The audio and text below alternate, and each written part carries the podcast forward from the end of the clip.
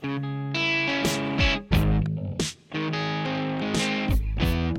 bienvenidos, bienvenidas a un episodio más, número 62 de En la Mele Podcast. Les saluda como siempre Víctor Omar Pérez Sánchez de Santo Domingo de Guzmán, República Dominicana, pero radicado en la bella ciudad de Nueva York. Como, eh, como siempre con mi copresentador César Andrés Fernández Bailón de Radio Ruby México y de linebreaker.net.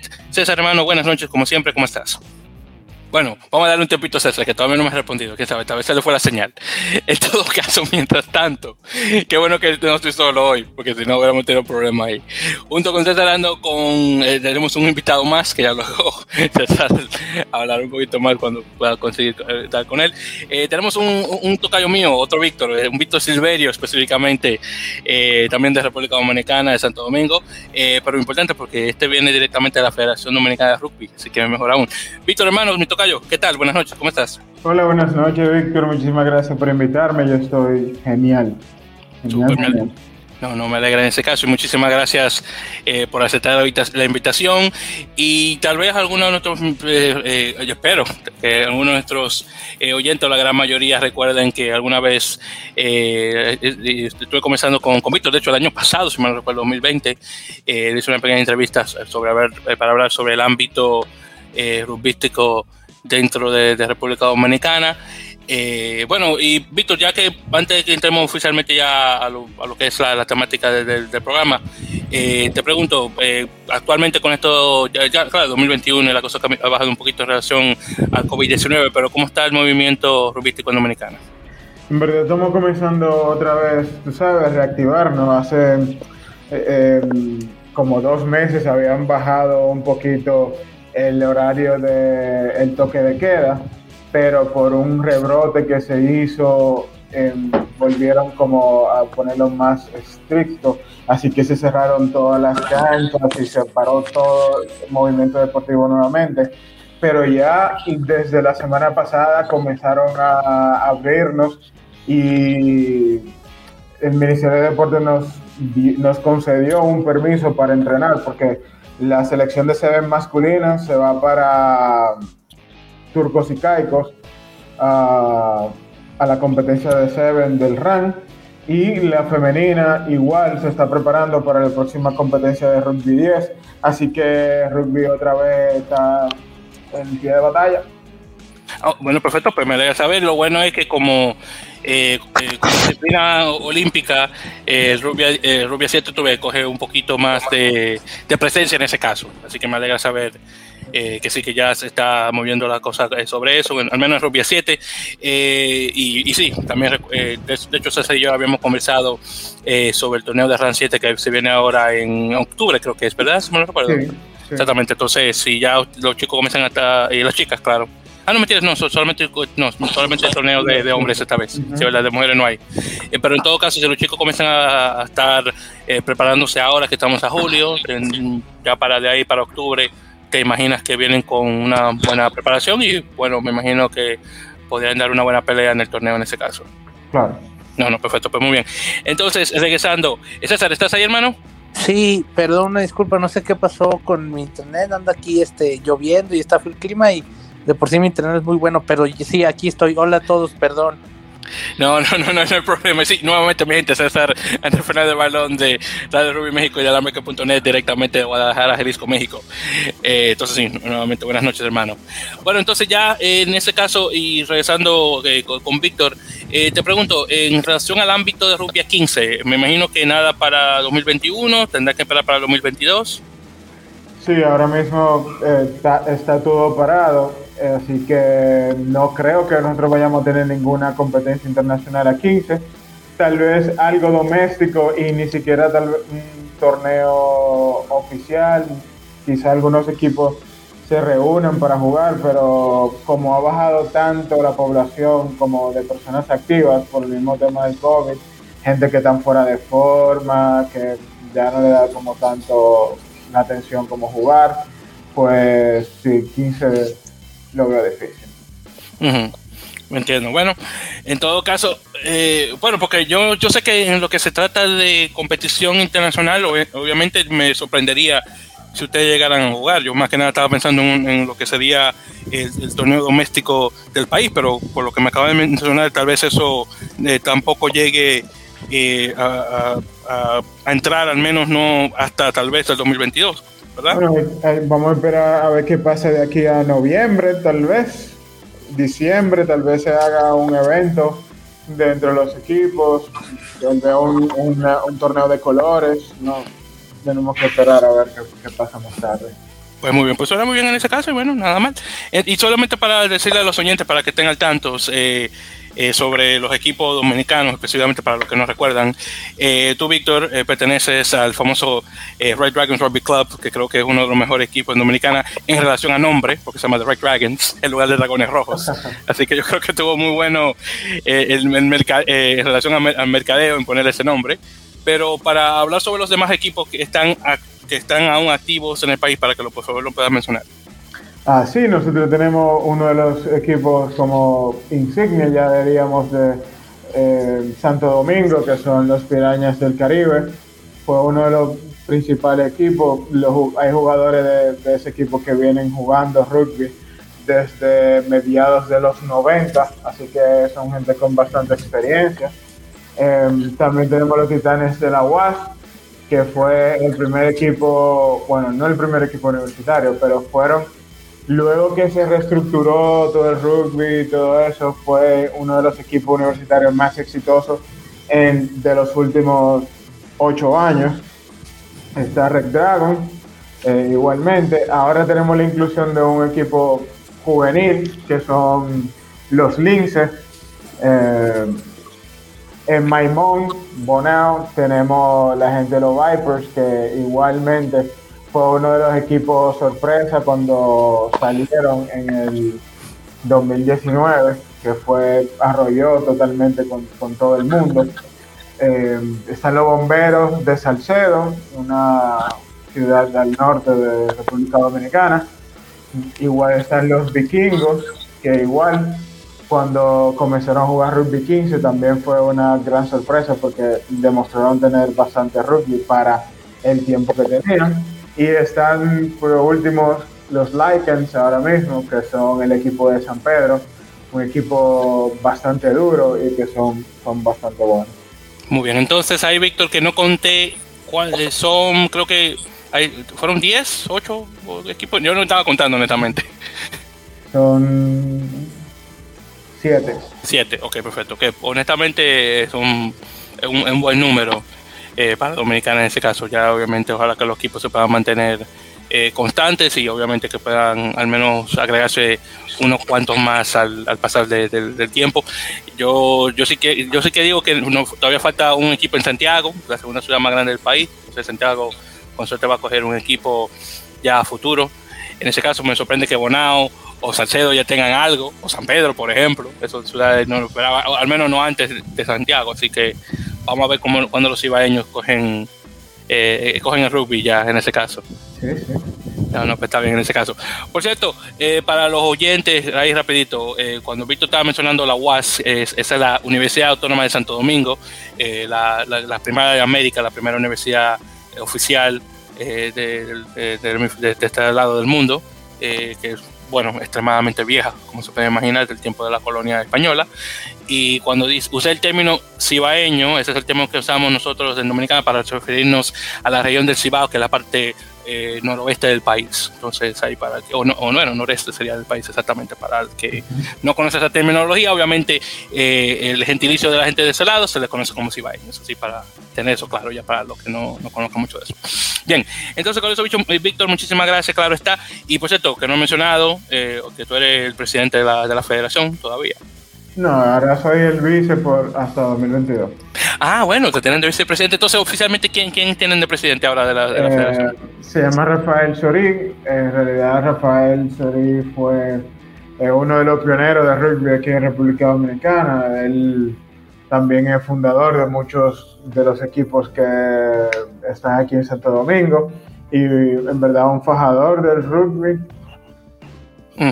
Sí, sí, el señor Sori recuerdo que tuvo, de hecho, eh, no, sé si tú recuerdas, Víctor, hace unos años, eh, la World Rugby, de hecho, de hecho, le hizo un reportaje al señor Soria hace unos cuantos años, que recuerdo que uno, uno de los primeros videos que yo vi para saber, para conocer que existía un ámbito rugbístico en la República Dominicana fue uno de esos. De hecho, creo que hay, de hecho hay dos videos de, rugby en la República Dominicana y los dos este, están, tienen al señor eh, Sori dentro. Que bueno, que le debo una entrevista, por cierto, a él ya a futuro. Ya te tengo ahí dos veces, entonces tengo que estar de Sori ya pronto. ya a, ver cómo, cómo, lo tengo acá. Bueno, perfecto. Entonces, ya con eso dicho, Víctor, y gracias, claro, ya por la, pequeña introducción ahí. Ya, de hecho, vamos a entrarle ya a lo que venimos, que es eh, nuestro episodio regular eh, de la Melee. Entonces, mi gente, vamos a hablar, como siempre, eh, sobre Major League Rugby, la liga mayor eh, de Norteamérica, que está eh, ya acaba de pasar su semana número 17, eh, la penúltima, ya esta semana, ya directamente de los, de los juegos del, 15, y va a haber un juego el 15 mañana, ya que estamos grabamos esto los, los, miércoles, entonces va a haber un partido para mañana jueves 15 entre Seattle Seawolves y Houston Sabercats en Seattle, y luego de ahí los demás partidos entre sábado 18, eh, perdón, 17 y domingo 18. Perfecto, entonces, pero hablando primero sobre la jornada número 17, la que acaba de pasar, entonces brevemente ahí personaré los resultados y entramos ya a detalles en caso de. Así que el primer partido que tuvimos fue el de Nueva York, Rugby United New York, mi equipo local en casa, contra Houston Sabercats, justamente, partido que quedó con un marcador de 54 a 19, un partido extremadamente importante para el equipo de Nueva York para mantenerse en la contienda del segundo puesto de la, eh, de la conferencia este. Luego ahí tuvimos partido entre All Glory DC del este contra San Diego Legion del oeste en el campo de, de Leesburg en, Virginia, de Old Glory, donde Old Glory ganó 38 a 29, muy buen partido. Este es un equipo, eh, dos equipos que no se estaban peleando nada más que el orgullo, y en este caso Old Glory le pudo dar una buena victoria a su fanaticada en casa. Después tenemos a eh, Los Ángeles Guiltinis, eh, que estuvieron jugando contra sus hermanos, los Austin Gilcronis, en, justamente en Memorial Coliseum en Los Ángeles, partido que quedó 31 a 17, un buen partido por Giltinis y que regresan ya eh, al, ámbito de la victoria eh, después del partido que perdieron contra Nola 21 a 20 la semana anterior. Después ahí tenemos a Utah Warriors en casa contra eh, los número uno del este, que son Rugby ATL, equipo de Atlanta. Partido que quedó con un marcador de 41 a 31, ganando Atlanta, marcándose como el, definitivamente el número uno de su conferencia y quedándose a 10 puntos atrás del segundo eh, del oeste. De hecho, estos partidos, eh, eh, el, de, el de Austin contra Gilgronis y Utah contra Atlanta aseguraron los puestos de esos tres equipos, así que Atlanta queda oficialmente como el número uno y pasa a la semifinal o a la final del, del este. Eh, mientras que Utah queda en segundo lugar y obviamente está eh, que pasa también junto con, con Giltinis. En este caso lo que nos espera es el, segundo puesto del este, que ya lo conversaremos, conversaremos sobre eso. Después ahí tenemos a Toronto Arrows jugando eh, su último partido de temporada contra New England Free Jacks, jugando en casa, en casa entre comillas en, en el estado de Georgia partido que perdieron 28-17 y bueno, ahí terminó eh, la saga del equipo de Toronto, que jugó toda su temporada a este lado de la frontera por, por problemas del coronavirus. Ya se espera que 2022, cruzando los dedos, ya puedan regresar a jugar en casa, que tienen bastante tiempo sin jugar. Y con este partido, eh, oficialmente el equipo de Toronto queda con, una racha de 5 ganadas y 11 perdidas. Eh, así que, y obviamente último lugar de la tabla. Así que bueno, hicieron lo mejor que pudieron hacer honestamente. Y ya para finalizar tenemos el partido de Seattle Seawolves en casa contra Nola Gol, partido que Seattle de hecho por fin ganó. Eh, Seattle se, acordó que era, que, era bicampeón de, la liga, ganando 30 a 6 a Nola, un partido extremadamente importante para los intereses neoyorquinos en esa carrera por el segundo lugar. Entonces ya con eso dicho y pasando a, la, próxima semana, bueno, esta semana, la semana número 18 y última de, temporada regular, tenemos a Seattle eh, nuevamente en casa contra eh, Houston. Luego tenemos el partido más importante, y esto, el partido de Seattle, como mencioné, se juega el jueves, el 15. Luego el partido más importante de, de, esta, de, hecho, de esta semana, que es eh, Nueva York en casa contra Nola. Y este es un partido extremadamente importante porque el que gana va directamente a la semifinal en el segundo puesto. Eh, Nola eh, le lleva a Nueva York por el hecho de que eh, empató su primer partido de la temporada contra All Glory en la semana número uno.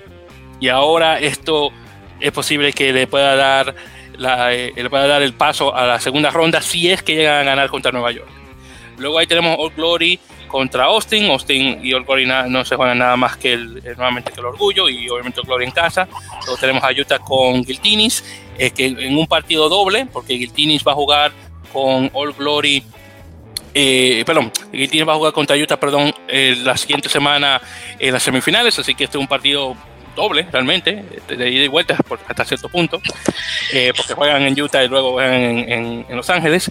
Y finalmente tenemos a, eh, al partido de Free Jacks en su nueva casa de Veterans Memorial Stadium en Quincy, Massachusetts, contra eh, Rugby ATL, que sería ya un partido de, preparación, ya lo que se viene en la siguiente semana en lo que será el final de la conferencia. Obviamente Toronto nuevamente no juega nada más y San Diego también jugó su último partido y obviamente eh, perdió contra eh, All Glory.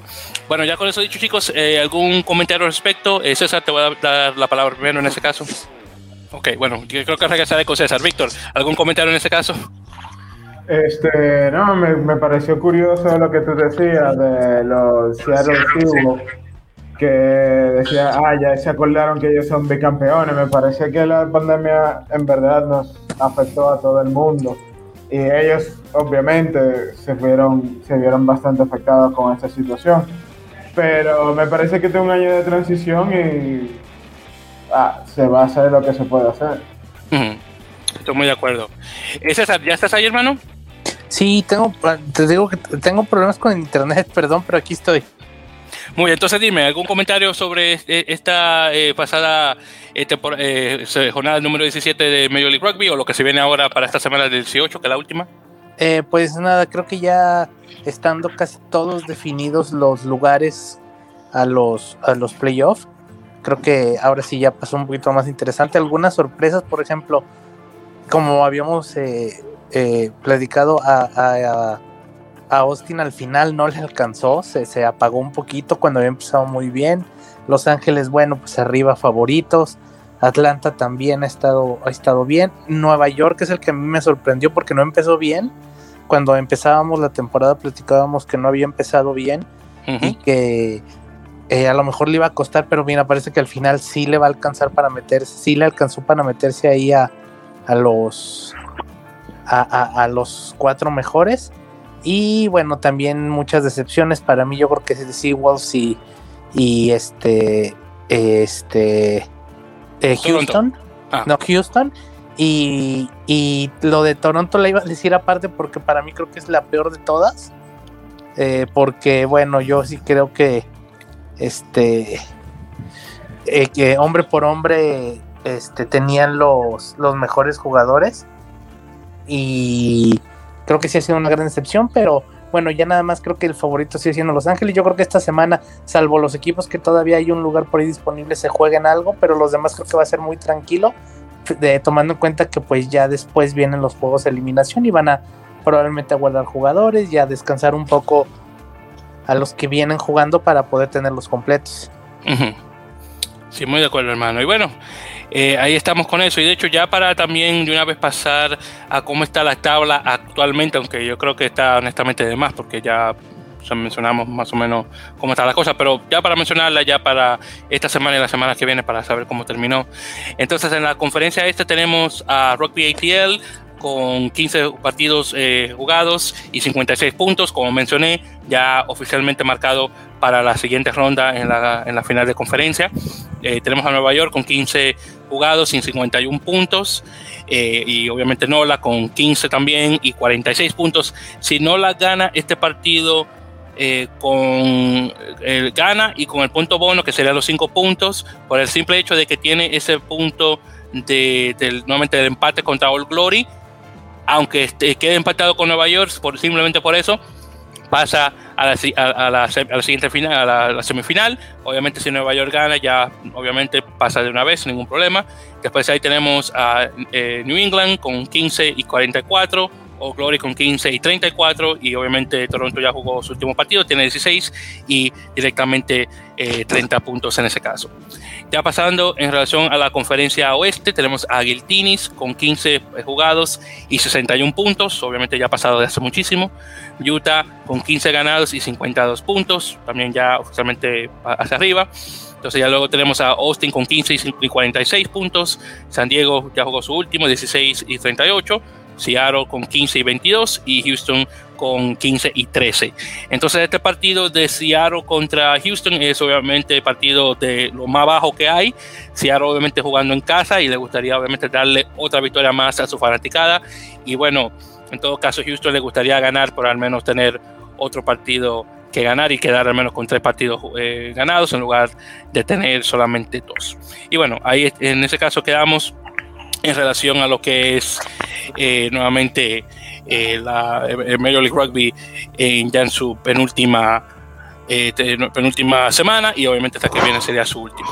Bueno, entonces ya con eso chicos vamos a pasar ya a hablar a lo que es la ventana de julio sobre los partidos internacionales que ocurrieron esta semana pasada. Entonces vamos por orden. Entonces el primer partido que se jugó de la semana fue el de el uno de dos partidos que va a tener Argentina contra Gales en, directamente en su, en su serie de dos partidos. Eh, este un partido muy interesante, por cierto, que quedó con un marcador de 20 a 20. Eh, un empate que ninguno de nosotros nos esperábamos y de hecho eh, para eh, los que están escuchando esto, que llegaron directamente del canal de The Rock Beat, que por cierto, muchísimas gracias eh, a Felipe, Agustín y Marco por haberme invitado la semana pasada para hablar sobre la previa a este partido, que por cierto estuvo buenísimo y estuvo bien entretenido. Y espero que este, que bueno que hayan llegado acá directamente a través de ese, de ese, de ese video para, para escuchar al, al, pana Víctor como me han apodado ya habíamos quedado los chicos y yo de que lo veíamos difícil de que Argentina pudiera perder este partido. Y técnicamente no perdió, empató, que bueno, algo es algo. Y obviamente la primera vez que eso ocurre entre los dos, entre los dos equipos. Entonces, brevemente para hacer eh, un repaso de lo, del puntaje, primero por parte de, Argentina, eh, tuvimos eh, dos tries, dos ensayos, uno por Matera y uno por Fuentes, 39 y 46 minutos respectivamente, dos conversiones por Nicolás Sánchez, tenemos cuatro, perdón, dos de cuatro patadas de penal en el 16 en el 35 que no entraron por Nicolás y una por Diego, eh, Domingo Mío tiene 75, que, que, hubiera marcado la diferencia en este partido. Tarjeta amarilla a eh, Tetas Chaparro en el 28 y una tarjeta roja a Juan Cruz Malilla, que muy, muy desafortunado eso, el hecho de que eh, eh, él fue a hacer el, el, tackle a uno de los jugadores galeses, afortunadamente fue muy alto y directamente tarjeta amarilla. Y bueno, de hecho se confirmó este, justamente hoy, si mal no recuerdo, el hecho de que ha sido oficialmente suspendido eh, por un total de, creo que son tres partidos, si mal no recuerdo, aquí que hice una nota sobre eso. Sí, exactamente, por tres partidos y, y, va a regresar a jugar oficialmente para el 21 de agosto. Así que lastimosamente eh, Juan va a estar fuera no por lesión, pero por, bueno, por esta, por esta eh, infracción. Luego por parte de Gales tuvimos tries por Rollins en el 51, Williams en el 71, eh, una patada de conversión por, por este chico Callum Sheedy y una de dos por Evans en el 72. dos patadas de tres de penal por Sheedy en el 18 y 26 y tarjeta amarilla a Lewis en el 28. Bueno, entonces ya, hablando chicos sobre este partido específicamente, César, te voy a pasar la voz primero. ¿Qué tal el partido de Argentina contra Gales? Un partido eh, complicado porque Argentina tenía, eh, si bien un mejor equipo creo yo por jugadores, Gales sabemos que es un Gales, un Gales entre medio alternativo y ahí con algunos pocos de los de siempre, pero, eh, pero un poquito, este, como, sí, no es, no, no el titular como tal y Argentina podía o ganar el partido o no ganarlo o tal vez perder y dejar muchas dudas de por sí lo que ya había sido en, en Rumania. A mí no me deja tan, tan eh, convencido porque creo que sí era un mejor equipo, pero de repente ahora eso con eso, todo eso de la inactividad, de estar separados tanto tiempo y ese tipo de cosas, pues a lo mejor se justifica un poco, pero sí le afectó, le afectó mucho la, la roja la roja de Malía, este, eh, porque bueno, sí es un jugador muy, es, es, un jugador que se está haciendo importante en el centro de la cancha y a final de cuentas, bueno, por ahí un empate que no creo que sepa tanto como a victoria, sino más como a derrota. Pero eh, bueno, todavía queda un test, un, un test eh, igual contra Gales. Y no sé qué tan buena vaya a ser la ventana. Creo que ya con el, el juego de Rumania y este empate creo que ya no es tan buena. Eh, y vamos a ver cómo corrigen para el Rugby Championship. Pero a mí no me gustó, no me convenció tanto. Yo creo que sí deberían de haber ganado. Eh, porque bueno, traían mejor equipo.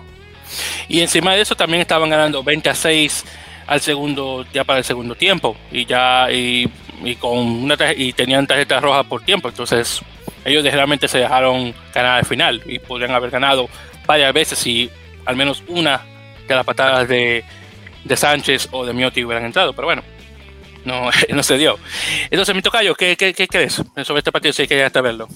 Este, sí, como ustedes dicen, eh, a, ese nivel de rugby, estar ganando por eh, más de 10 puntos, en, realidad es bastante difícil en el segundo tiempo. Como no es tan sencillo remontar ese tipo de, de ventaja y, y, una roja sí te, te afecta, pero no necesariamente te tumba el juego porque el 15 es un poquito más de estrategia, posicionamiento táctico que el 7. Eh, como decía César, eh, ese empate suena, sabe más a derrota que a, que a victoria, porque luego que tú estás como siendo, ganando el partido, que se te vaya de las manos, como du duele en realidad. Pero me parece que, como yo dije ahorita, en realidad el tema de la... Yo sé que estos equipos ya a ese nivel, ya la pandemia no le afectó tanto porque ellos como que tienen otro tipo de régimen, pero aún así eh, todo el mundo se hacer, que hacer que ese tipo de cosas le bajar un poquito el nivel de la gente de, de Argentina. Sí, ese mismo hermano. Y esto es un plantel que eh, viene jugando en el extranjero, entonces tú te imaginas que eh, van a tener cierto nivel. Y bueno, qué decirte, bueno, en todo caso todavía le queda el partido de la de, esta semana ahí para, para ver qué tal. Así que no, todavía no está tan mala la cosa. Ahí ya, y si ganan, obviamente ganaron la serie, que eso es lo que vale. Bueno, entonces continuando, chicos, tuvimos después el partido de Inglaterra contra Canadá, eh, jugando en Twickenham. En este caso, Inglaterra ganó y ganó por mucho, como se esperaba, después de lo que pasó con Canadá y Gales, un partido que quedó a 70 a 14, 7-0 a 14 en este caso. Y ahí para brevemente conversar sobre el puntaje, aquí rapidísimo porque fue mucho. Por parte de Inglaterra tuvimos tres eh, tries por Premier en el minuto 1, 39 59. Luego un try de penal en el 13. O tres por eh, Radwan en el 15, 50, 61. Después dos por este chico eh, Cocanasiga en el 20, 23. Uno por Alex Gencho en el 46. Después de ahí tuvimos nueve conversiones de nueve. Nada mal. Por parte de Marcus Smith. El, el chico filipino está duro. En el 12, 16, 21, 24, 40, 46, 51, 60 y 62. Eh, obviamente el, el, el, ensayo penal, el penal no venía con conversión y finalmente tarjeta amarilla a Lewis Ludlow en el 29. Por parte de Canadá, que obviamente este cortito, eh, tuvimos uno por Ross Broad, el, el chico este de, Toronto, el, sudafricano canadiense en el minuto 10, y uno por Kainola Lloyd en el 33. Hay que darle un premio a Lloyd, el único que pudo jugar y dar la cara por, eh, por Canadá en los dos partidos esto, de esta ventana internacional marcó. Así que cada vez su mérito al hombre. Eh, dos patadas de conversión por Peter Nelson y una tarjeta amarilla a este chico Renan eh, Gorman en el 13. Entonces, muchachos, ¿qué podemos hablar sobre este partido? Digo, que se puede hablar, claro. Entonces, eh, Víctor, te voy a dar la palabra a ti primero en ese caso. Este, imagínate, como tú lo dices, era de esperarse de ese tipo de resultados. Ahora también es lo que conversábamos ahorita. Eh, Inglaterra, Francia, Irlanda, esos países eh, son de tradición de rugby, así que esos chicos están jugando rugby desde que aprenden a caminar. Eh, algo parecido pasa aquí en República Dominicana con el béisbol. Eh, Canadá me parece que necesita ese tipo de eh, enfrentamientos para que ellos comiencen a subir, como a pulir un poquito más eh, el rugby que ellos tienen, independientemente de de los buenos técnicos que puedan tener, eh, tú tenés 10, 15 años jugando rugby, obviamente se va a notar cuando tú lo pongas en la cancha. Eh, como tú decías, el resultado era de esperarse, pero aún así, yo soy de la gente de, de, América. Yo siempre voy a Canadá aunque pierda mi dinero. Exacto. Pues, tú, Víctor, tú y yo, no, solamente compartimos el nombre, pero también opinión, hermano. Estoy muy de acuerdo con eso. Yo, como, como, dice, como dice el argentino, yo tengo que bancar a mi equipo, yo tengo que, tengo que respaldar. Y como americano que soy, y, más, y más de Norteamérica encima de eso, aunque soy del Caribe, pero tú ves, yo tengo que respaldar al equipo norteamericano, yo soy de RAN, entonces tú ves, que, te entiendo perfectamente. Y, bueno, por ti me gustó ese comentario. Entonces, César, hermano, ¿qué tal sobre este partido? Lo que pues, se podría hablar. Pues igual que como ya lo habíamos hablado la semana pasada, este eh, como ya lo habíamos hablado la semana pasada, no fue un, no, no, esperábamos mucho de, los equipos norteamericanos como tal, sino más bien pues que pudieran tomar experiencia, este, eh, y que les sirviera de preparación para la eliminatoria, ¿no? Pero bueno, creo que sí están dejando muchas dudas, como tal, este, eh, como tal no fue un buen partido, eh, obviamente, pues hicieron muchos puntos, pero bueno, si algo pueden rescatar es que van a estar en activo para la eliminatoria entre ellos en un par de meses, no van a llegar de nada, de ceros, y bueno, que por ahí están pudiendo hacer tries, que siempre es bueno poder marcar, pero realmente fuera de eso, pues sí era algo que nos esperábamos ya exactamente, y ya con eso y pasando al próximo, al próximo eh, partido, tenemos el partido de Estados Unidos contra Irlanda. Y este, y este, obviamente, como persona que vive en Estados Unidos y ciudadano eh, estadounidense, este es el que más me duele, claro está. Porque en este caso, Irlanda ganó, que no me lo esperaba, pero ganó por 71 a 10. Yo no sé lo que le pasa a este equipo de Estados Unidos cuando juega con Irlanda, pero Irlanda, Irlanda siempre hace pasar la mal a Estados Unidos, siempre. Cada vez que juegan le ponen más puntos de lo que, de lo que uno se imagina. Y después de lo que hizo Estados Unidos contra Inglaterra, yo me imaginaba que tal vez iba a ser un poquitito más competitivo. Pero no, pero no, me hizo quedar, el, águila me hizo quedar mal, en otras palabras. Entonces aquí brevemente para conversar sobre el puntaje. Entonces por parte de Irlanda eh, tuvimos eh, tries por eh, Balacón en el 18, eh, tuvimos 4 por Kelleher en el 24, 30, 44, 54, uno por Timon en el 27, otro por McCloskey en el 57, uno por Keenan en el 62, uno por Combs en el 72 y finalmente uno por eh, creo que se pronuncia, en el minuto 80. Seis conversiones de seis por parte de Joy eh, Carberry y luego tuvimos tres de cuatro por parte de Byrne, creo que se pronuncia, y una, una, una patada penal a, a, a, Joy Carberry. Luego tuvimos por parte de Estados Unidos un solo try por parte de Michael Vasca, el chico de Utah Warriors, que se lo merece, por cierto, al menos algo bueno de qué hablar. Conversión por Will McGee, tuvimos una patada penal eh, por Luke Carthy, que, el, que, me imagino que se tuvo ese bien raro jugando para Estados Unidos y no para Irlanda, después de todo el tiempo que tiene viviendo en ese país y, y criado encima de eso en Irlanda. Y tuvimos una, otra tarjeta roja, en este caso a Ricker Hatting. Hatting se salvó la, se salvó eh, la semana anterior, después de lo que pasó con Inglaterra, pero de esta no se salva.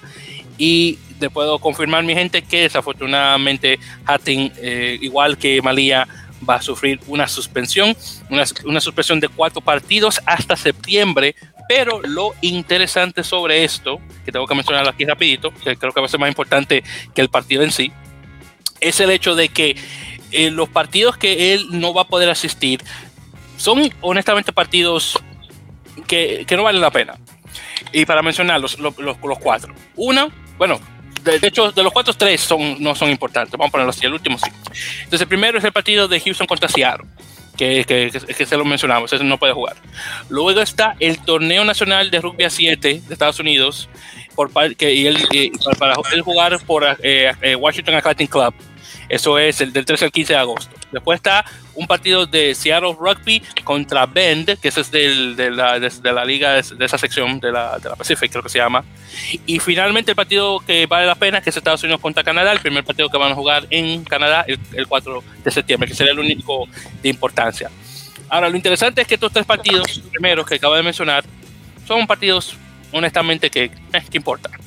Así que él técnicamente, el único partido que vale la pena es uno, que es el, de septiembre. Luego de ahí, eh, o antes de ahí, no hay ningún problema. Y lo interesante de esto es que eh, una cosa muy similar ocurrió con el famoso neozelandés Sonny B. Williams. Cuando Sonny B. Williams recibió una tarjeta amarilla, no, perdón, una tarjeta roja, no recuerdo cuándo fue. se contaron los partidos no solamente de, la liga provincial, creo que fue, pero también otros de menor nivel. Se contaron eso para que para, darle la, suspensión y luego regresar de una vez para la, nacional. Así que están haciendo un, un Sonny Williams con, con, Ricker, Hatton. Bueno, ya con eso mencionado, chicos, y hablando sobre este partido, ¿qué se podría mencionar sobre Estados Unidos eh, contra Irlanda? Eh, dime, César. Pues un partido que yo esperaba un poco más cerrado no esperaba que fuera tanta la diferencia. Sí no vi Estados Unidos bien. Irlanda creo que con muy poco hizo mucho. Eh, eh, pero sí, no, no fue un buen partido de Estados Unidos como sí lo había sido la semana pasada contra Inglaterra. Y bueno, creo que este, pues Irlanda, como, como lo dije, con muy poco hizo muchas cosas. Y bueno, mucho que trabajar para Estados Unidos de cara al juego de eliminatoria con Canadá. Pero no creo que fue un buen juego, pero sí creo que fue una mejor gira de Estados Unidos que Canadá. ¿Y qué tal tú, Víctor? ¿Qué, crees sobre esto, hermano? Eh, coincido con César en ese, en ese caso, porque eh, si bien es cierto, Irlanda es un, un, equipo bastante fuerte, pero no es el equipo más fuerte que existe en el, en el rugby internacional. Así que yo también hubiera esperado que fuera un poquito más cercano los resultados. Pero, eh, como dijimos ahorita, también eh, estamos hablando de que la gente de Estados Unidos están creciendo, se están desarrollando. Por eso me parece tan interesante el tema de la Major eh, League Rugby, porque es lo que hace que los, los jugadores estén como en más contacto de, una competencia de alto nivel, que es lo que te hace competir a nivel internacional de manera em, más acabada, sin, cometer tantos errores, eh, sin hacer, dejar picar la pelota cuando dan una patada, que son, son cosas que tal vez uno lo ve como un detalle, pero no son un detalle, eso te hace perder partidos. Estoy muy de acuerdo, Víctor. Y por cierto, ahora que estamos hablando sobre eso, eh, eh, tú, en, claro, es una, ya sería en este caso, eh, tu, opinión al respecto y ahí para adivinar un poco. ¿Cuánto tú crees que faltaría para que un chico dominicano, jugador dominicano a través de la selección, esté jugando en Major League Rugby? ¿Cuánto, tiempo tú le echas más o menos a eso? Hablando en serio, claro. sí, sí.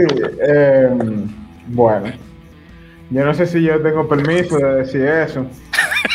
bueno, tú eres vicepresidente de la, de la Federación Dominicana de Rugby. Yo creo que sí. yo creo que sí. Pero bueno, yo lo voy a decir tratando de dar lo menos detalle posible. Pero eh, nosotros aquí hay uno de los jugadores que pertenece a la selección de Seven. Eh, participó en un en una especie de draft em, con la gente de Nolan. Em, lamentablemente por el tema del idioma, del inglés, que todavía no lo domina, pues no, no pudo cuajar esas negociaciones. Pero sí tuvieron en un campamento, lo, lo vieron, lo trataron. En realidad le, le, dio muy buenas sensaciones, pero sí, el idioma es una, una situación que obviamente afecta porque tú necesitas poder comunicarte con tus compañeros y tu entrenador necesita poder darte instrucciones eh, claras y que tú lo entiendas fácilmente. Así que tomando eso en cuenta y viendo que así como él hay otros jugadores que son buenos, eh, yo entiendo, y aquí voy a tirar mi pata voladora, eh, por el tema de la pandemia, eso tendría que extenderse algún, algunos dos años más, así que yo entiendo que de aquí al 2023 eh, pudiéramos tener fácilmente un jugador, no nacido en Estados Unidos, porque así, así es fácil, pero un jugador de aquí, del patio, como decimos nosotros, eh, esté en la mayor League Perfecto, hermano. Pues muy bien. Yo sé que fácilmente un chico de todo, un dominico americano, yo sé que fácil llega a, Major League y de hecho hay unos cuantos que están ahí en la periferia. Eh, uno de los que yo mencionaría, eh, que, bueno, que lo estaba, al menos pensaba yo, pero parece, que parece que no, Luis Carpio, de, de, este lado de Nueva York, que ya amigo de, nuestro, nuestro grupito ahí de, fanático de, de, Red Dragons. Luis, definitivamente uno de los que yo diría que podría tal vez participar. Luego está, por ejemplo, este otro muchacho de, de, la Florida, eh, Matt Fontana, que, que, firmó no hace mucho con el equipo de Rubia 13, desafortunadamente eso no se dio. Y bueno, y justamente Matt estaba afiliado eh, con Hartford Harpooners, el equipo de, desarrollo de Connecticut, que bueno, justamente hay unos cuantos chicos de descendencia dominicana, no solamente él, está también Darren Fernández, que es posible que también pueda eh, apegarse a un equipo, ya sea como Nueva York o New England a futuro, yo cruzando los dedos, ojalá que sí. Eh, pero sí, esos, esos tres, lo que diría que más posibilidades podrían tener eh, de, entrar directamente seleccionado.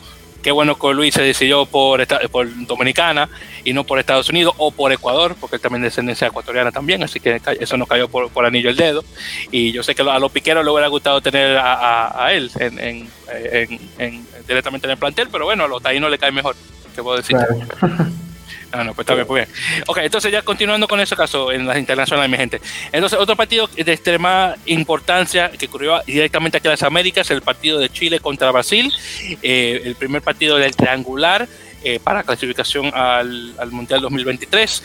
Este es un partido de donde el perdedor tenía que verse la cara directamente con Uruguay. En este caso fue Brasil. Brasil estuvo jugando contra Chile y, y perdió por 23 a 13. Eh, un partido que definitivamente mostró que el, el, plan de alto rendimiento que, que, tiene actualmente el entrenador uruguayo eh, Pablo Lemoyne está fusionándole a las mil maravillas a los Cóndores y obviamente su paso por Segnam en la Superliga Americana de Rugby también ayudó bastante. Es un partido que hace unos años tú me dices Chile-Brasil y Brasil, yo hubiera apostado muchísimo dinero de que Brasil le va a ganar, pero acá se mostró la diferencia y Chile se nota que no es el Chile que se dejó meter 75 puntos en Estados Unidos hace dos años, o perdón, hace dos, tal vez tres, hace tres años creo que fue. Así que muy diferente las cosas. En todo caso, hablando sobre el puntaje, eh, por parte de Chile tuvimos eh, dos tries por Augusto Bombe en el 22 y en el 61. Eh, eh, tenemos una conversión por Fernández y otra por Francisco Ruroz en el 62, que desafortunadamente salió eh, lesionado en el tobillo, ojalá que pueda recuperarse pronto, que es un jugador muy importante para la Nacional. Luego tuvimos una patada de penal por Fernández y dos por Francisco Ruroz en el 51 y 71. Ya después de ahí fue que se vino a lesionar para el minuto 75 más o menos. Por parte de Brasil tuvimos un, un try por Lima en el 40, luego tuvimos conversión, penal, eh, también y directamente por Moisés Duque eh, o Duque para, pronunciarlo ahí al, al, al, el, portugueño, el portugués brasileño y también una patada de drop por Felipe Sanserí los brasileños están que toman cualquier ventaja para tomar puntos y muy bien y una tarjeta amarilla a Gabriel Paganini esta es la segunda amarilla que le dan a Paganini eh, en, en, este torneo la primera fue con Paraguay y ahora esta este es un partido que definitivamente Chile ganó a través de su delantera que hace unos años tal vez no hubiera dicho eso, porque Brasil ha estado muy bueno con, con, con, su pack de forwards y, bueno, Chile definitivamente sorprendió. Muy bien, entonces ya conversado sobre este partido, chicos. César, ¿qué, qué podemos hablar sobre esto? Eh, un partido cerrado, no fue de tantas diferencias, eh, que incluso, bueno, Brasil fue arriba por, por un buen tiempo del partido pero eh, creo que sí venía mejor, venían mejor los chilenos. A final de cuentas, eso es lo que le saca eh, el partido al final. Y bueno, realmente casi casi este torneo, este triangular este se pierde, el, el, único que no gane un partido es el que se va a ir. Entonces, ya este, bueno, ya perdió Brasil, como, como, como dije, fue un partido muy, muy cerrado, muy de esos típicos, así como tipo, de eliminatoria de este lado del, del mundo cerrado, peleado y entre dos equipos que venían muy activos pues de, los clubes de las franquicias de la Superliga. Y bueno, hay que esperar a ver este domingo el Chile-Uruguay, donde prácticamente pues ya se empiezan a definir eh, quiénes son los dos que van a ir a la siguiente ronda. Eh, yo creo que probablemente Brasil pues se vaya a quedar ahí. Eh, pero este sí, también creo que Chile y Uruguay son, son mejores y vamos a ver el domingo cómo se presenta el partido.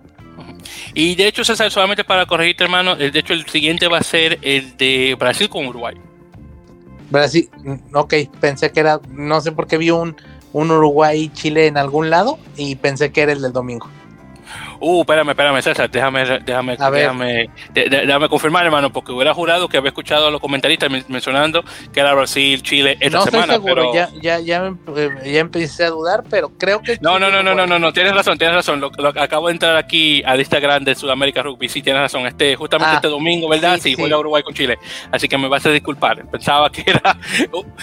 Yo juraba que hubiera escuchado, a, escuché a los comentaristas mencionando que era Brasil que tenía que ganarle a Uruguay, pero pensaba que era esta semana pero no. Es Uruguay Chile ahora esta semana, así que me disculpas si tienes razón. Entonces, en este caso, sí van a, van a, jugar este domingo a las 4 horas de Uruguay, 3 horas de Chile. Entonces, ya estaré sintonizando para ese entonces. Bien. Ok, entonces, eh, Víctor, no sé, yo, yo sé que en Dominicana ese partido no lo viste porque no lo pasaron por ESPN. Yo tuve que meterme a una página ilegal para ver eh, la transmisión, pero no sé si tienes algún comentario del Chile-Brasil. Eh, tú sabes que ahora mientras ustedes estaban mencionándolo, yo puse los highlights aquí, tú sabes, haciendo trampa con, con YouTube. oh, está bien. Bueno, no, no, no se, vale la trampa, la trampa se vale, dime, entonces háblame eh, sobre el partido. Pero sí, como decía César, eh, es, es de esperarse ese tipo de resultados para equipos de, de Sudamérica. Tú sabes que, que ahora yo pensándolo, em, me parece que nosotros, los del Caribe, Sudamérica, eh, tal vez tuviéramos mejores resultados con el rugby 7 que con el rugby 15. Porque nosotros, una de las cosas que nosotros tenemos es que somos poco disciplinados. Y el rugby 15 necesita mucha disciplina, mucha estructura, mucha paciencia. Y eso es lo que a veces a nosotros nos falta y, y eso es lo que nos hace cometer los errores y al final no se ve tan estructurado. Pero sí, me pareció, yo estaba viendo los highlights y me parece bastante, me pareció un, partido bastante duro. Y, o sea, duro en el sentido de que era un nivel bastante igual, era, fue bastante competitivo. Y sí, coincido de que Brasil no creo que vaya a seguir por ahí, aunque siempre hay una sorpresa. No todo el mundo hace la sorpresa de Japón contra Sudáfrica, pero eh, sí, todo puede pasar. Pues estoy muy de acuerdo, sería muy interesante ver un Brasil ganando en un Uruguay, que me imagino que eso tiene mucho tiempo que no pasa. Así que a mí honestamente me gustaría ver una cosa como esa para que le dé un poquito más de, gustito a, la competición. Bueno, entonces chicos, ya con, con eso mencionado, y hablando sobre eh, lo, demás en relación a los equipos eh, de las Américas eh, durante, esta, durante esta ventana de julio, primeramente Nicolás Sánchez, hay que darle su mérito porque hizo historia, marcó 800 puntos ya en rugby internacional, el primer Pullman a hacerlo, así que bien por él, ya le pasó a Felipe muchísimo, por muchísimo en ese caso, y hace un tiempo ya de que lo hizo. Eh, Contepomi se quedó en 651 puntos. Eh, Chávez ya eh, Sánchez perdón, ya va por 801. Así que bien por, eh, por ese lado. después también tenemos el hecho de que Argentina ya, ya se le confirmó a Argentina la ubicación de los partidos que va a tener para el Rugby Championship con, con, este, con Australia específicamente. Todavía se está esperando a, a los lugares donde van a jugar contra Sudáfrica pero al menos con Australia ya se ha marcado eh, nuevamente los, lugares. Entonces, el primer partido que van a tener eh, eh, contra, contra ellos, contra Australia, uno lo van a tener en, Newcastle, específicamente en McDonald's Jones Stadium, y el otro lo van a tener en Geo Stadium, en la casa de, del equipo de Canberra, los Canberra, Canberra Brumbies específicamente. Así que se va a jugar directamente ahí.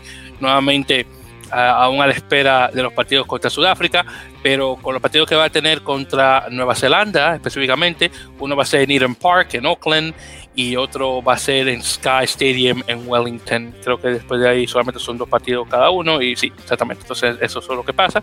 Entonces, esperar a ver qué, qué ocurre con los partidos nuevamente contra Sudáfrica.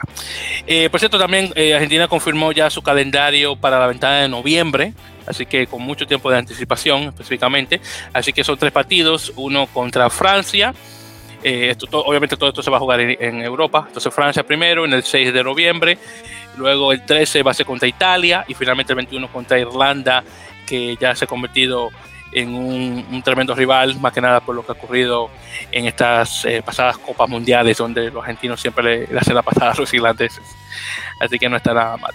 Bueno, entonces, y hablando sobre Estados Unidos, por cierto, eh, porque lo había mencionado a Ricker Hatting, el sudafricano eh, que juega para la Nacional de Estados Unidos, no solamente va a estar fuera eh, por, eh, por unos cuantos partidos por esta sanción de la tarjeta roja, pero también se confirmó hoy justamente que va a extender su estadía con Seattle Seahawks hasta el 2023, que creo que hasta ahora es uno de esos pocos jugadores donde se ha extendido eh, su estadía con un equipo por tanto tiempo, así que muy bien por él en ese caso, jugador que ha dado mucho por el equipo de Seattle y bueno, esperando que ya para la siguiente temporada eh, Seattle pueda ser un poco más ganador. Al menos eso es lo que espero.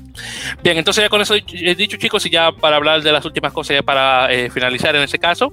Eh, primero, hablando un poquito sobre Rugby 7, eh, la selección de Estados Unidos confirmó que el famoso Ben Pickleman, o Pinky como también se le dice de cariño, desafortunadamente tuvo que dejar el plantel. por una lesión crónica de la espalda, donde va a tener que ausentarse desafortunadamente del deporte con suerte regresa. En todo caso, va a ser, ha sido reemplazado por Brett Thompson, eh, un famoso jugador de descendencia irlandesa, hijo de Salting Thompson, un caballero irlandés que tiene mucho tiempo viviendo en Estados Unidos, y también eh, el entrenador ya por mucho tiempo, eh, y creo que todavía de la, de la sub-20 eh, estadounidense. Eh, un jugador formado en el estado de Arizona, eh, si mal no recuerdo, viene de la Universidad de Arizona, que es uno de los mejores, este, uno de los mejores programas de rugby universitario en Estados Unidos. Bueno, moviéndonos por ahí y hablando, aún hablando sobre Estados Unidos, hablando sobre Rugby 15, un segunda línea, segunda y tercera línea, un chico llamado Nafi Mafu, que creo que también es de Arizona, de esa pequeña eh, colonia, por decirlo así, tongana que vive en el estado de Arizona. Eh, tiene mucho tiempo jugando para Perpiñán, para, eh, Perpiñán perdón, que acaba de subir al top 14 y estaba jugando en la, en la sub 23 del equipo de los EPOA, como se le conoce, los esperanzados, que es el término traducido al español, del francés. En todo caso, fue promovido al equipo mayor, así que vamos a tener otro jugador estadounidense jugando en el top 14. Y, una cosa muy interesante que mencionar es el hecho de que los tres jugadores que, que, que, estadounidenses que están jugando en la top 14, que son eh, Titi Lamositelli en, en Montpellier, eh, Joe Tafete en Lyon y este chico en Perpiñán, todos ellos son de descendencia eh, de la Polinesia. Eh, uno de los pocos uno de los pocos deportes donde se puede escuchar ese tipo ese, sobre esa población que es bastante muy, bastante minoritaria en Estados Unidos pero lo que se trata de rugby y fútbol americano son realmente los únicos dos deportes donde llego a escuchar eh, nombres ya sea tonganos, samoanos y de vez en cuando de Fiji. No, no tanto fijianos en Estados Unidos como a comparación de sus otros dos, pero bueno, en todo caso. Bueno, entonces continuando, hablando sobre los argentinos. Eh, Joaquín Oviedo que muchas veces lo mencioné, el chico de Jaguares, el octavo, que, que varias veces lo pusieron por encima de Francisco Gorisen y donde eh, nuestro amigo Juan eh, que sé que Víctor lo conoce, el famoso caballero argentino, que por cierto está ahora mismo ayudando con el entrenamiento de la, de la Nacional Dominicana de Rubia 7, así que a Juan, saludos a él, por supuesto. En todo caso, eh, Joaquín Oviedo acaba de firmar justamente con Perpiñán por tres años, así que va a ser, eh, va a ser compañero de Maafu, así que vamos a tener eh, un estadounidense de la Polinesia junto con un argentino, así que ojalá que se puedan hacer buenos amigos. Claro está, uno es delantero y otro es defensor o back, pero ahí veremos qué tal.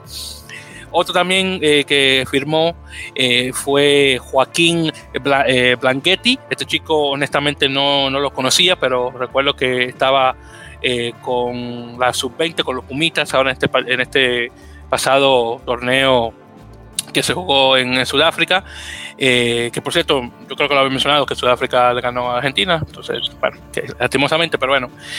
En todo caso, eh, el firma con eh, Neve, o Neve, creo que Neve, creo que la S no se pronuncia en, este caso en francés, el famoso equipo de Pro de 2, así que otro argentino el Pro de 2 y un chico bastante joven, eh, Joaquín, si mal no recuerdo, creo que creo que tiene 20 años, ahí estaré revisando aquí brevemente a ver si llego a encontrar, perdón, 19 años tiene hecho, 19, así que bien joven, eh, eh, un chico que viene, déjame ver, viene de cuál, que bueno, viene de, la, provincia de Córdoba, de Villanueva, específicamente.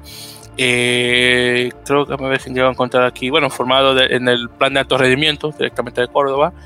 Eh, acá no me. Ah, bueno, sí, viene de San Martín, de San Martín Rugby Club, así que directamente de ese lugar. Así que nuevamente felicidades a Joaquín por la firma. Después de ahí tenemos el segunda línea, Santiago Portillo. Eh, Santiago eh, estuvo con, con Segnam y de hecho es otro de los jugadores, jugadores de, de, la Superliga que va a, Italia. En este caso él firmó con Lios Piacenza del, del top 10, top 12, vamos a ver cómo queda la cosa con Italia, pero va directamente ahí. Y junto con Santiago, pero de jugadores 15, Teo eh, Castiglioni en la apertura firma con, eh, con Rugby Emilia eh, de igual manera. Así que dos jugadores más argentinos se van a jugar a Italia, eh, lo cual me sorprende bastante, pero me imagino que estos chicos es posible que usen el, el torneo italiano, ya sea para firmar directamente con un Benetton o un Sebre, o directamente para usarlo como un, un trampolín para ir a, a demás equipos eh, europeos. Así que nuevamente felicidades a, felicidades a los dos. Bueno, entonces ya regresando de ahí y hablando de regreso aquí a Major League Rugby, algunas firmas. Eh, bueno, solamente tenemos una, en este caso, o dos de hecho. Eh, Rugby United New York, mi equipo local, de hecho firmó a dos jugadores. Eh, uno de ellos es Caleb Gaker, creo que se pronuncia, que viene de Colorado's Exos, eh, justamente.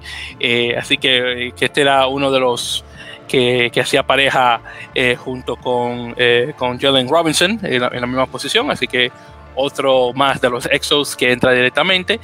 Y además de él, también tenemos eh, a un medio Scrum, medio melee, eh, Keanu, uh, Andrade, con ese apellido seguro tiene que ser mexicoamericano, que viene de California, Berkeley. Eh, él estaba, eh, había creo que conectado con Nola, si mal no recuerdo, eh, pero desafortunadamente no, no, pudo jugar y bueno, ahí conectó con el equipo de Nueva York y es posible que lleguemos a ver a los dos en estos siguientes, tal vez el partido con, que viene ahora con, con Nola y bueno, si llegan a pasar directamente tal vez a las semifinales. Y ya para finalizar chicos tenemos eh, no, eh, ya que estamos, estaba hablando eh, hace un rato de ellos. Giltini confirma que eh, su entrenador de, de defensa, eh, el australiano Steven Hoyles, va a tomar cargo como director técnico de, de de, de, Darren Coleman eh, por tres años. Así que no está nada mal y como habíamos quedado anteriormente, Darren Coleman va a regresar a Waratahs, eh, eh, bueno, no, bueno, va a regresar a Australia para ser entrenador de Waratahs, debería decir, después de lo que ocurrió con, eh, con el equipo de Gordon en el Chubb Shield y obviamente lo que está pasando con Giltinis y obviamente si Giltinis llega a ganar el, el torneo en su primera temporada, bueno, eh, eso le va a caer bastante bien a Waratahs eh, en ese caso. Y bueno, eh, todo, en todos modos, deseando lo mejor al entrenador Hoyles ya en, en, este, en esta nueva posición ya para el próximo año. Entonces, chicos, ¿algún comentario sobre alguna noticia que acaban de mencionar? ¿César, algún comentario, hermano? Eh, nada, nada, pues yo, este, yo ya hace tiempo que estaba esperando las eliminatorias, ahora con todos estos jugadores de Estados Unidos, de, de Canadá que andan por allá por Europa y que tal vez la puedan jugar. Creo que va a ser una, una, buena serie. Y yo creo que aquí realmente el que ve con buenos ojos cómo están las cosas es Uruguay, porque creo que sí tiene mucha posibilidad de ser América 1. Eh, pero bueno, habrá que esperar. Primero le tienen que ganar a Chile el domingo y luego a Brasil. Y tiene que, este, tiene que esperar hasta septiembre para que se juegue Estados Unidos-Canadá y después ya veremos qué, qué pasa. Exactamente. Y por cierto, otra cosa también que se me olvidó mencionar, eh, obviamente el, el, único, además del, obviamente del Chile-Uruguay, que ya por fin confirmamos que sí va a ocurrir este domingo, después de eso que tuvimos. Eh, también hay que mencionar obviamente el segundo partido de Argentina eh, contra Gales, que se va a jugar este sábado a las 10 de la mañana de, de, Chile, 11 de la mañana de Argentina, así que vamos a ver qué y, tal. Y otra, otra cosa, digo, el, el, domingo termina la primera fase de la eliminatoria del Mundial de África y a ver si por ahí en un capítulo, en un episodio nos damos unos minutos para hablar de eso porque ha habido cosas muy interesantes en la eliminatoria africana al Mundial. Muy bueno. interesantes. Hoy, hoy, hoy, hoy en la mañana Gana le ganó a Argelia. Ni por aquí se, nos, se me cruzaba que eso fuera a pasar, pero han pasado cosas muy interesantes en la eliminatoria. Pues sí, pues sabes qué es, ahí probablemente podemos de hecho conversarlo, porque justamente también hay para, hay para, todavía tenemos unos cuantos minutitos de esto. Eh, también hay que mencionar el hecho de que España va a estar jugando contra los Países Bajos justamente este sábado. Eh, que va a ser un partido bastante importante para, para el 15 de León para mantenerse obviamente en, esa, en ese segundo puesto, ya que Georgia definitivamente la ha pasado por mucho. Y también hay que mencionar el hecho de que Portugal, bueno, le puso bastante puntos a, a, los, a los de naranja, eh, a, la orange de, cosas de, Países Bajos, creo que fueron 61 a 26, si mal no recuerdo, César. Sí, entonces sí, entonces eh, un, partido muy bien hecho por los portugueses que venían con, con todas, obviamente, y se esperaba que, que, España pueda hacer lo mismo, de hecho, así que vamos a ver qué tal. Y de hecho, ya que estamos hablando sobre esto, y César, ya para también mencionarlo, eh, porque habíamos quedado de eso ya hace unas cuantas semanas, eh, vamos a tener un episodio especial justamente sobre este partido, estaremos conversando directamente eh, desde España con Álvaro de Benito de Apalos, eh, que es un blog de, rugby español, específicamente sobre la nacional. Y si es posible, este eh, próximo domingo, César y yo vamos a estar conversando con Álvaro sobre lo que ocurrió en este partido y obviamente hablar un poquito más sobre rugby español. Así que ya saben que eso se va a venir ya próximo junto con el episodio regular, así que para que tengan en mente que va a venir eh, por partida doble eh, en ese caso. Eh, y, bueno, ahí veremos qué tal. Víctor, ¿algún comentario, mi tocayo, sobre esto? ¿Es que está tanto de lo que está ocurriendo? no, me siento emocionado, en verdad yo voy a tener como que ponerme un poquito más al día, hay muchas cosas que a mí se me han escapado pero me parece bastante interesante las, las nuevas firmas que va a tener la liga eh, mayor de rugby de Estados Unidos, porque eh, como mencionaba ahorita, es un movimiento que está creciendo y está bastante interesante. Y, y sí, llama bastante la atención. Para nosotros, eh, que el rugby crezca en Estados Unidos es como lo mejor que nos puede pasar en estos momentos. Antes nosotros teníamos un dicho que decía, si a, Estados Unidos le da gripe, a nosotros nos da neumonía, porque nosotros eh, somos reflejo de lo que pasa allá. Así que me parece que va a estar bastante emocionante estas próximas temporadas Exacto, tú lo has dicho, hermano. Así mismo, sí, cuando nos da gripe, si nos da gripe nosotros, no, o sea, la da gripe a Estados Unidos, nos da nosotros neumonía. Estoy, estoy, muy de acuerdo con eso. Así está desafortunadamente la cosa. Cuando se trata de, de, de, y más de, bueno, de cualquier cosa realmente, a, a nosotros los, los, países de, los países de abajo, acá de la América mayoritariamente.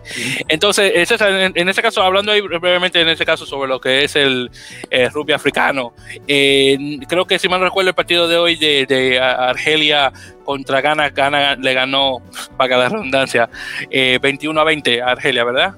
22-20 con un con un este con, con, la, con la conversión con una con un sí con un try en la en el minuto 78 pero eh, un try que arrancó fue una de esas jugadas que Gana arrancó desde sus dentro de sus 5 y recorrieron todo el campo eh, pues a pura velocidad, a puras escapadas y apoyaron abajo de los postes. La verdad yo creo que es el resultado más sorpresivo de toda esta primera fase, a pesar de que hubo otro, otros dos, que fue el de Senegal sobre Namibia, no, eh, el de Senegal sobre Kenia y el de Costa, de, Marfil. sobre Namibia. Pero este de Ghana, porque todavía Ghana es, es, es muy, muy, muy... Eh, es muy nuevo en el mundo del rugby eh, como tal. Eh, Senegal sí ya tiene tiempo compitiendo. Eh, Costa de Marfil, bueno, hasta ya tiene un mundial, pero Ghana es muy demasiado, es muy muy nuevo, es muy no, este, casi están empezando a, a, mostrarse. Ya han tenido por ahí algunos sevens de, África y que, que, han jugado, pero realmente eh, la victoria de hoy sí es, yo creo que la sorpresa de la primera ronda como tal. Eh, sobre todo a un equipo como Argelia, que si bien nunca ha sido un equipo top de África, pero sí ha estado por ahí en segundo, tercer escalón de, África muchos años, con muchos jugadores en Francia. Eh, y bueno, sí es algo muy, muy sorpresivo, sobre todo ahí la manera, porque iban perdiendo al medio tiempo por bastante y le pudieron dar la vuelta al final. Eh, sí, y sabes que hablando, ahora que tú mencionas directamente eh, sobre, eh, justamente hablando sobre Argelia, me sorprende bastante porque, y, no te creas que Argelia también es, relativamente nuevo también en, en, lo que es rugby, así que honestamente es, así de igual manera, igual que, que, que. Lo único es que Argelia viene un poco más preparado por el hecho de que tiene sus jugadores de descendencia francesa que van en Francia. No sé cuántos tenían en ese plantel cuando jugaron con Ghana, pero tienen unos cuantos. Y de hecho, el rugby está creciendo en Argelia justamente por eso que, se fueron al país y están aprendiendo su rugby en Francia. Así que tú te imaginas que si hubieran jugado con un Ghana, con esos jugadores fácilmente le ganan por mucho, pero no sé, como, te menciono, no sé qué tan internacional fue este plantel que jugó contra Ghana, pero parece que no fue mucho. Sí, es la misma situación de, de, Namibia que no, puso, no pudo usar a sus profesionales en, contra, contra Costa de Marfil por bueno, la situación de la pandemia. Probablemente el año que entra ya con la fase que es eliminación directa cambien muchas cosas, pero este eh, sí, sí es de llamar la atención de todos modos que se estén dando este tipo de resultados, eh, dadas muchas circunstancias, porque son equipos que en caso de Ghana muy nuevo, pero Costa de Marfil y Senegal que habían estado perdidos por, por algún tiempo y bueno, de repente ahí, por ahí con este repunte, este, bueno, sé, yo creo que eh, eh, muy, eh, con mucho silencio, muy callados, pero creo que la eliminatoria africana es la que nos está dando más, más emociones hasta ahorita en ese sentido. Que por cierto, hablando de Costa de Marfil, aunque le pudieron ganar a Namibia, perdieron. Perdieron Sí, exactamente, no hace mucho este contra eh, Madagascar. Que perdieron el fin de semana con Madagascar. Sí, 24-19, que, que, Madagascar, por cierto, yo, es otro equipo que yo pensaba que... Eh, eh, porque según he escuchado, el rugby es bastante popular en Madagascar. El, pero, el rugby es el deporte más popular en Madagascar. Pero, eh, pero lo más raro, que tú nunca, nunca has escuchado a un jugador de Madagascar jugando en el top 14. Y digo top 14 porque como ellos son antiguas colonias francesas, te imaginarías. Pero ni eso. No, pero por ejemplo, lo que yo sé es que tienen una liga muy competitiva y aparte que es muy popular, local, y eso les da para. De ahí nutren la selección. De hecho, la Ghana tuvo un momento muy bueno por ahí del 2013, 2000 más o menos, 2013, con un una, la famosa victoria contra Namibia, 67-64, algo así, un partido de locos. Eh, y, bueno, los partidos en la liga de Namibia, eh, en la liga local, los que se juegan en el Estadio Nacional tienen entradas de, de 30, 40 mil personas. Entonces es muy popular. Ahorita creo que sí bajó, o sea, está como atorado ahí en que bajó el nivel de después de, la, después de esos, esos años y bueno, a ver si en algún momento pues pueden repuntar, pero sí, ahí Costa de Marfil cayó con Madagascar. Pero de todos modos, bueno, ya están definidos ahí que Namibia y Costa de Marfil son los que van a la siguiente ronda, que se juega hasta el año próximo. Exactamente, así que vamos a ver cómo queda la cosa y bueno, sería muy interesante ver un Costa de Marfil pasando a la eliminatoria eh, junto con Namibia, si es posible, o que pasen directamente al repechaje. A mí me encantaría ver eso y con suerte algunos de los jugadores de, de descendencia de Costa de Marfil que están en Francia jugando rugby salen de, su escondite y quieren jugar para la selección. Sería buenísimo ver a los elefantes de regreso en el rugby internacional después de lo que ocurrió en la en el 1995 con la eh, eh, con la Copa Mundial y después y obviamente la lesión severa que tuvo Max, Max Brito, que justamente por Max Brito estuvo en presencia en el partido con, con Namibia, eh, encima de eso, que se, hasta se les regaló una, una camiseta de la, de la este, de, la, de la selección. Por cierto, Víctor, si no sabes, Max Brito era un, un, caballero que jugaba de back para la selección de Costa de Marfil en, en la Copa Mundial 95. Desafortunadamente sufrió una lesión severa en, en en la espina, eh, la dorsal y quedó eh, cuadraplégico, creo, ¿verdad, César? Sí, sí, sí, en una jugada en, en un este en un el partido contra Tonga en el mundial, en una jugada por ahí que involucró un Rocks, eh, un accidente le que por ahí le cayeron este encima y tuvo ahí un accidente que lo dejó, lo dejó en silla de ruedas. Ay, sí, sí, qué cosa, pobre hombre. Y bueno, yo había, haber escuchado una entrevista donde él estaba maldiciendo muchísimas veces lo que le había pasado, pero él ah, se ha calmado bastante después de eso. Así que, y bueno, honestamente, ¿cómo culparlo? No, no, se me hace posible. Entonces, bueno. Pero bueno, en todo caso, y deseando lo mejor la suerte, obviamente, al señor Brito ya en el resto de su vida, porque bueno, no, no, no queda mucho. Bien, entonces con eso dicho, eh, yo creo que sí, y eso es lo que se trata de, de rugby africano, que está, ha dado nuevamente muchísimo de qué hablar.